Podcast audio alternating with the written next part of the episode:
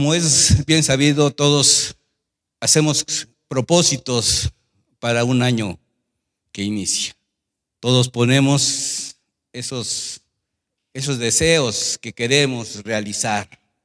Pero hace unos días, el 31, que el pastor estaba compartiendo el mensaje y estaba hablando precisamente de esos propósitos que mucha gente, que mucha gente hace. Me quedé escuchando y nació una interrogante. ¿Cuál es la diferencia entre propósito y compromiso? ¿Cuál es la diferencia de propósito y compromiso? Y hay veces que, que muchos de nosotros no sabemos diferenciar.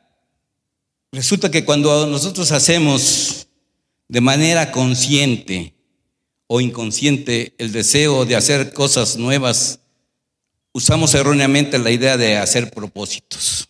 Se dice que proponerse hacer algo no crea un compromiso. Y podemos citar un ejemplo.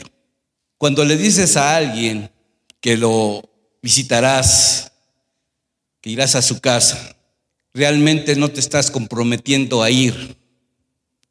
Solamente harás un esfuerzo sin garantizar efectivamente que lo irás a visitar.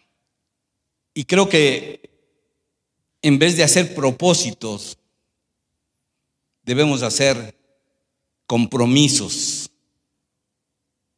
con el Señor.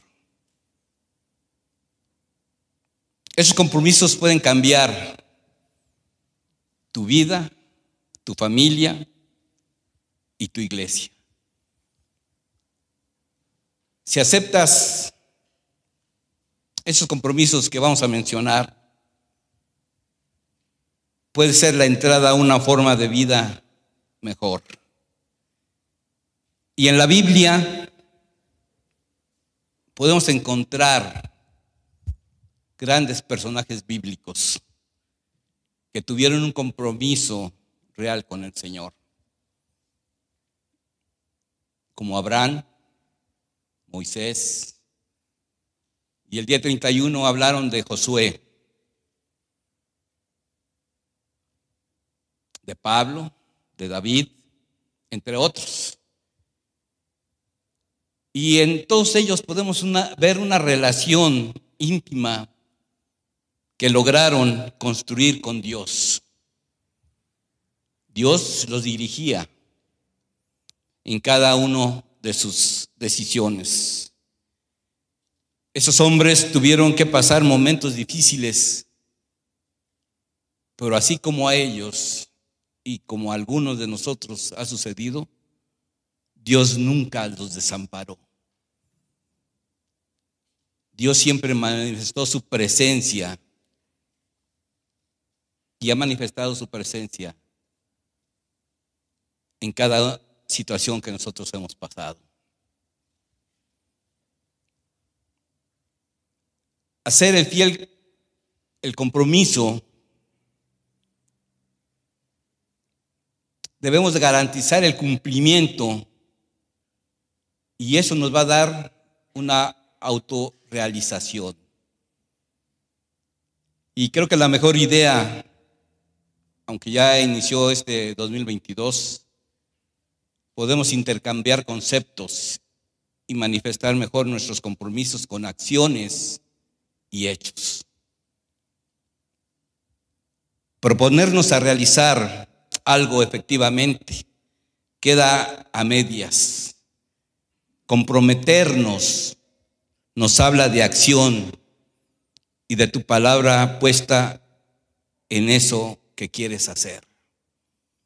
¿Cuál es el compromiso que vas a hacer. ¿Aceptarán los compromisos? Hay cuatro compromisos que vamos a mencionar. Primer compromiso. Comprométete a olvidar tus fracasos. ¿Qué dice Filipenses 3:13?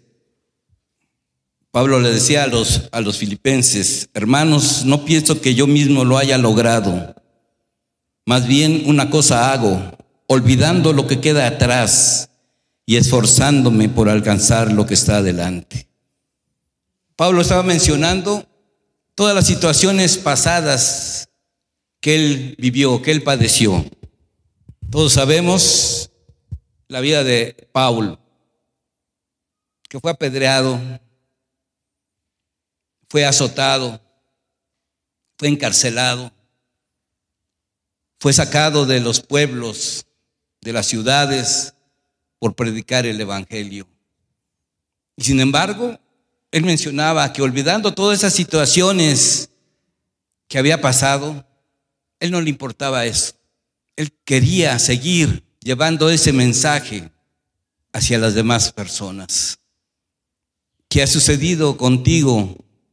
Que ya abriste tu CD, que invitaste a la gente, que no fue nadie, vino el desánimo a ti. Y toda esa, esa, esa pasión que en un inicio sentías por compartir el Evangelio, se vino abajo. Y ahora te cuesta trabajo hablar de la palabra. Olvida esas situaciones y enfócate a que con mayor ahínco puedes llevar esa palabra. Hay muchas personas que quedan atrapadas en su pasado y lo vemos en la vida de, muchos. Una mamá soltera, una mujer o varón divorciado, un estudiante que reprobó, que abandonó sus estudios.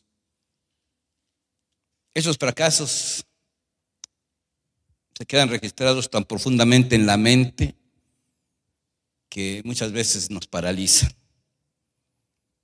Fracasó tu matrimonio porque tomaste decisiones equivocadas porque no tuviste palabras adecuadas, sino de crítica y de reclamo. Y hoy te arrepientes de haberlas dicho. Total, esa relación terminó mal. La palabra de Dios nos indica que no nos quedemos atorados en nuestros fracasos pasados. Nos ordena que sigamos adelante porque Él tiene grandes bendiciones para este año y el resto de nuestras vidas. Y hoy quiere que estemos preparados para recibirlas. Lo primero que tenemos que hacer es levantarnos de ese fracaso, cualquiera que haya sido. ¿A quién no le gustaría iniciar este año con un corazón limpio de resentimientos y de fracasos, de amargura, de resentimiento. Tuvimos muchas, muchos fracasos, pero hoy dice el Señor que te levantes, que te esfuerces, que seas valiente, porque Él te sustenta y Él está contigo en cualquier situación que estés pasando. En Isaías 43, 25 dice, yo soy el que por amor a mí mismo borra tus transgresiones y no se acuerda más de tus pecados, de todas tus situaciones pasadas. El, Señor te libera, te liberta y ya no se acuerda de todos esos fracasos que nosotros tuvimos. Hace tiempo yo les compartía yo pasé 15 años haciendo situaciones sin entender que Dios tenía el control de mi vida y de todo. Solamente Él quería que yo me olvidara de esas situaciones pasadas, que me rindiera a Él y dijera, Señora, aquí estoy. Sé tú el que haga las cosas. Cuando yo dejé atrás esos fracasos, el Señor me mostró grandes cosas. Y cumplió los deseos de mi corazón.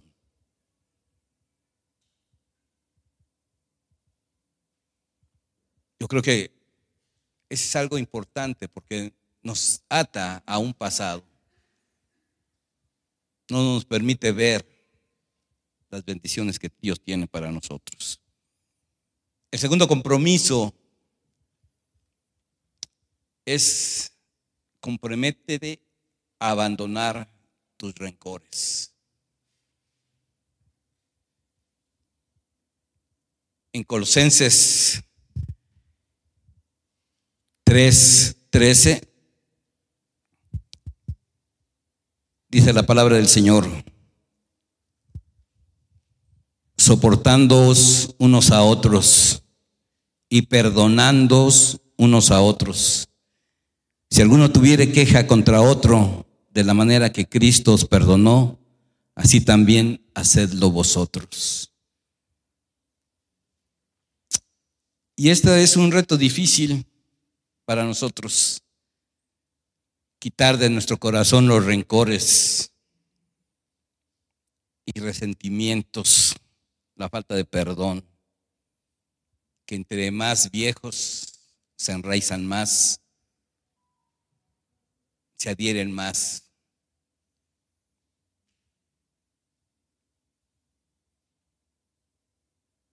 Y si nosotros tenemos rencores o resentimientos, quiere decir que no hemos perdonado.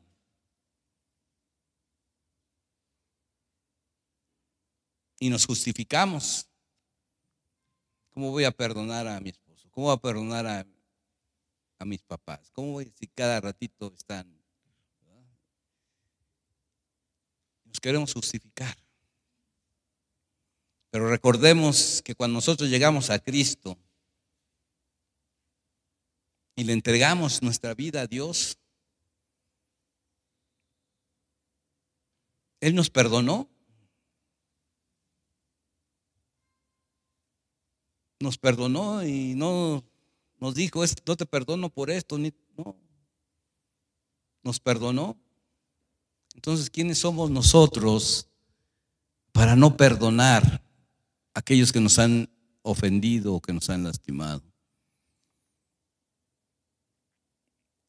Todos esos resentimientos han destruido muchas familias. Se han roto amistades, se han perdido trabajos, ha habido pérdidas económicas y muchas veces han dividido a las iglesias. Uno de los problemas más comunes en las iglesias son los rencores. Por eso Dios nos manda que abandonemos los rencores que están destruyendo nuestras vidas. Y como acabamos de leer en Colosenses, nos recuerda que también, como Cristo nos perdonó, así nos debemos de hacer nosotros. Y dejemos a Dios la venganza. Como dice Romanos 12, 19. Mía es la venganza, dice el Señor, yo pagaré. Entonces no nos afanemos en, tratar de buscar venganza. Limpiamos nuestro corazón de rencores. Ya viviste muchos años atrapado en esa situación.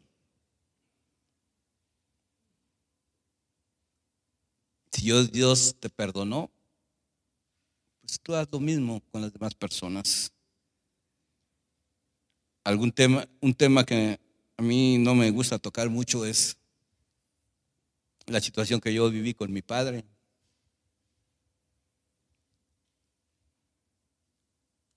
Por mucho tiempo yo viví con un, con un rencor, con un resentimiento hacia él. Pero Dios me dio la oportunidad de ponerme a cuentas con el Dios y después ponerme a cuentas con Él. Y créeme que fue un, una piedra, un, un lastre que no me dejaba crecer espiritualmente. Y eso hizo que mi corazón fuera sano. Ver la vida de diferente forma. Pero tuve que dar ese paso. Sacar todo eso que había yo almacenado, había yo guardado por mucho tiempo.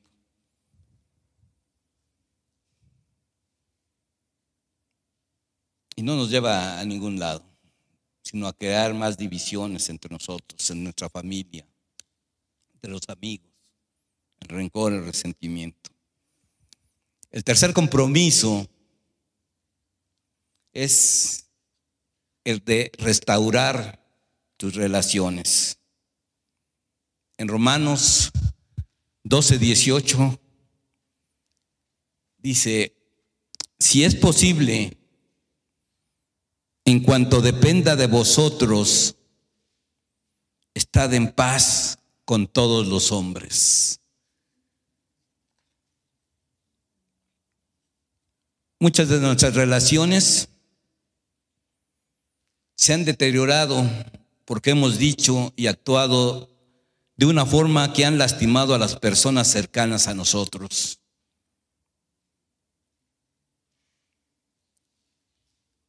Muchas veces nos falta decir esa palabra que sana, que restaura. Perdóname, me equivoqué. Perdóname por haberte ofendido. Somos prontos para hablar, pero nos cuesta mucho trabajo reconocer que nos hemos equivocado.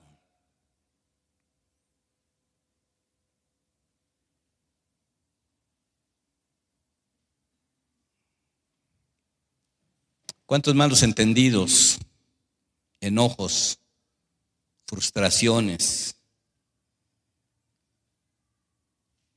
se hubiesen evitado con tan solo reconocer que nos hemos equivocado?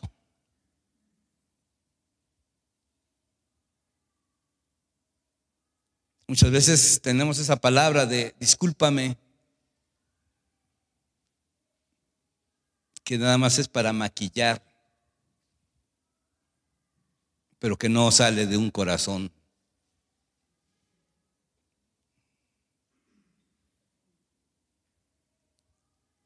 Que nada más tratamos de cubrir esa, esa situación.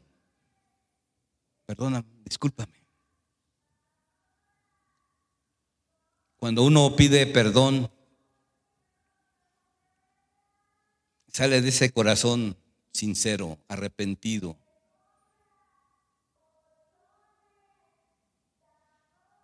Y es lo que restaura las relaciones. ¿Cuántos de nosotros reconocemos o sabemos reconocer cuando nos equivocamos?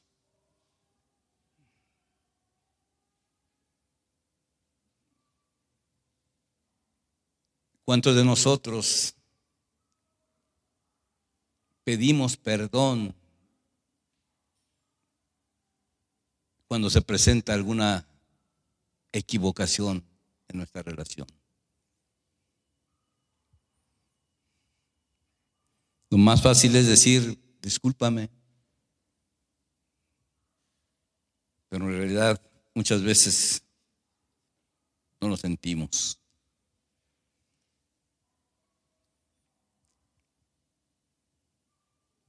El cuarto compromiso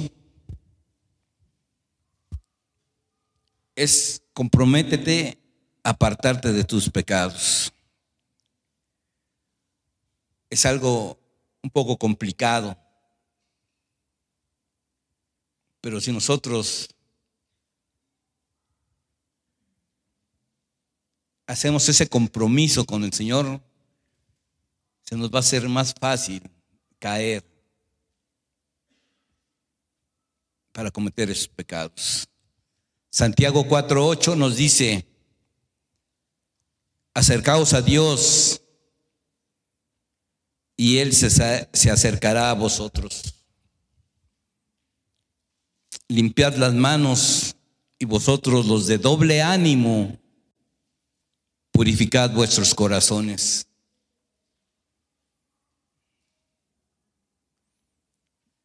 Y muchas veces nosotros actuamos así. Somos de doble ánimo. Las cosas salen bien estamos bien con todos. Pero no empiezan a salir las cosas mal y empezamos a ofender a los demás, a lastimar a los demás, a pecar, a veces hasta murmurar y criticar.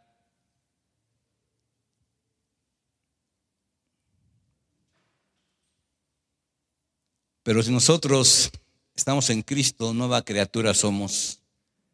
Las cosas viejas pasaron, como dice Corintios. Pablo decía a los Corintios. De modo que si alguno está en Cristo, nueva criatura es, las cosas viejas pasaron, he aquí todas son hechas nuevas. Y nosotros debemos de tener ese, ese comportamiento de olvidar el viejo hombre que estaba viciado y vestirnos con ese nuevo hombre. Todas las cosas, todos los comportamientos que tuvimos en años pasados, hay que dejarlos allá y comprometernos a tener un comportamiento diferente ¿Cuánto nos cuesta el tener un, comportamiento diferente? El 31 se decía que el Señor le decía a Josué, esfuérzate, esfuérzate y sé valiente. Y el Señor nos lo recuerda a cada momento, esfuérzate. Deja todo comportamiento que no me agrada atrás y esfuérzate por ser diferente.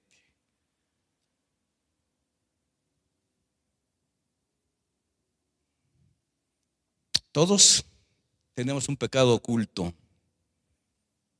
que no nos deja avanzar, que no nos deja vivir. Todos o la mayoría tenemos una doble vida. Soy cristiano, pero todavía no dejo el alcohol, no dejo el cigarro. Todavía lucho con la pornografía, lucho con la mentira, lucho con el engaño, con las malas palabras. Todavía me, me gustan la comunicación, por no decir chismes, ¿verdad? La murmuración, Oye, pues debemos de, dejar a un lado a nuestra jefa, la carne, la que nos hace actuar con enojo, con ira, con gritos. Y recordemos lo que nos dice el, el Señor en Éxodo 3, 7 y 8.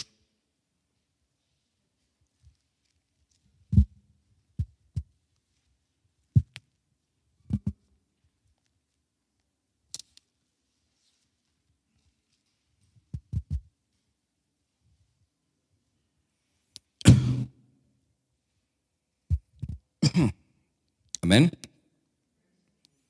Dice, pero el Señor siguió diciendo, Ciertamente he visto la opresión que sufre mi pueblo en Egipto.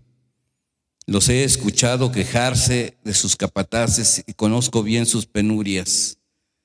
Así que he descendido para liberarlos del poder de los egipcios y sacarlos de ese país, para llevarlos a una tierra buena y espaciosa, tierra donde abunda la leche y la miel. Me refiero al país de los cananeos, hititas, amorreos, fereceos, heveos y jebuseos. Señor ya te, ya te hizo libre, ya te sacó de tu Egipto, ya te lleva a la tierra prometida.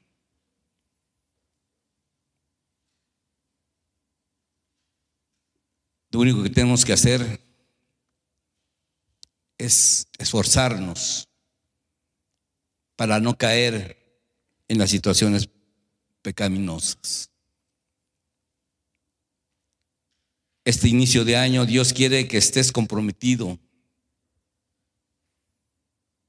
con Él,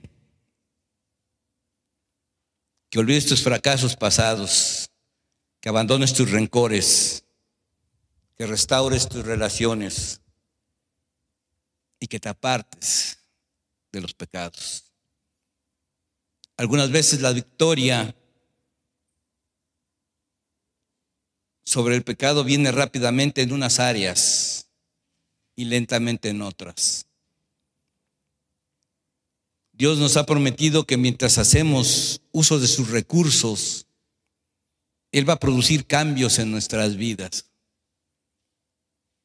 podemos perseverar en nuestra lucha para vencer el pecado, porque sabemos que Él es fiel en sus promesas. Y hay algo que debemos recordar. Un ganador se compromete, da su palabra y la cumple. Un perdedor hace promesas, no asegura nada y cuando falla solo se justifica. ¿Qué queremos ser nosotros? ¿Un ganador o un perdedor? Tenemos tiempo para decidirnos qué queremos ser.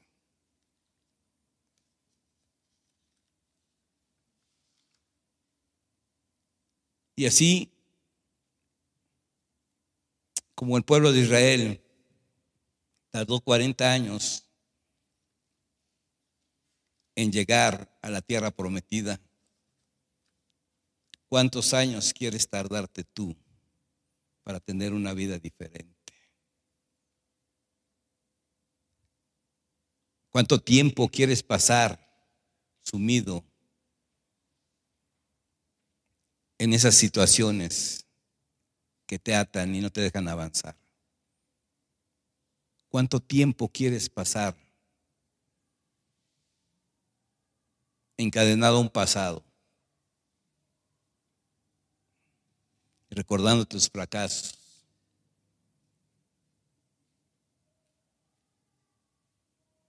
Y no abrazar esas promesas que Dios te da para que seas libre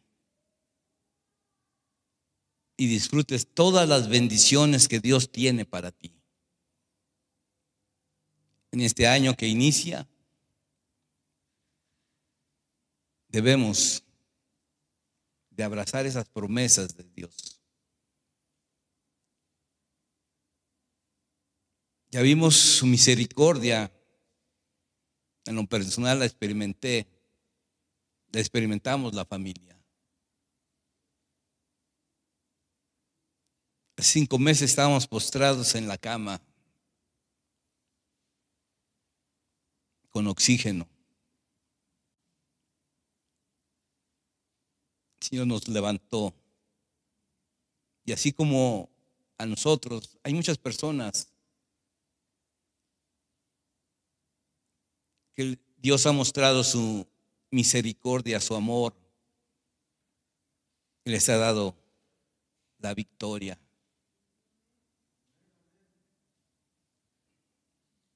Esforcémonos por cambiar, por transformar nuestras vidas, por ser diferentes.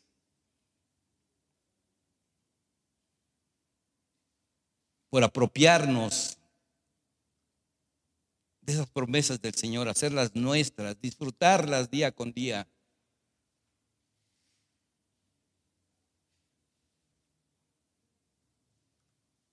No sabemos cuándo vamos a partir. El único que lo sabe es el Señor. ¿Qué caso tiene que cuando veamos a un ser querido en un ataúd, nosotros nos digamos, si hubiera, si lo hubiera,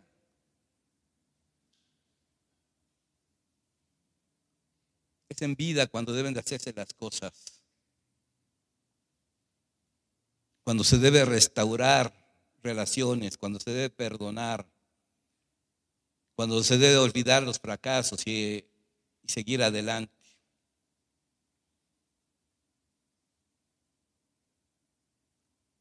¿Qué caso tiene lamentarse? Si ya no está la persona.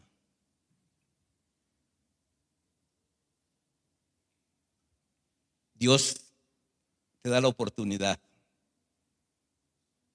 de, que aproveches bien el tiempo, de que disfrutes día con día, momento a momento, lo que Él te ha dado. Y no añores cosas que no sabes si la vas a conseguir, lo vas a recibir. Disfruta lo que Dios te da día con día. Disfruta tu familia, disfruta tus hijos, disfruta tu trabajo. Disfrútalo, vívelo. Olvídate de, lo que no se pudo lograr, de lo que no se pudo hacer. Disfruta lo que tienes. Si puedes abrazar a tu, a tu esposa, a tus hijos, no sé, a tu ser querido, abrázalo. El mañana no sabemos si va a llegar, si lo vamos a poder hacer. Pero el hoy, el hoy hay que vivirlo. Y demos gracias a Dios porque nos da la oportunidad de poder hacerlo.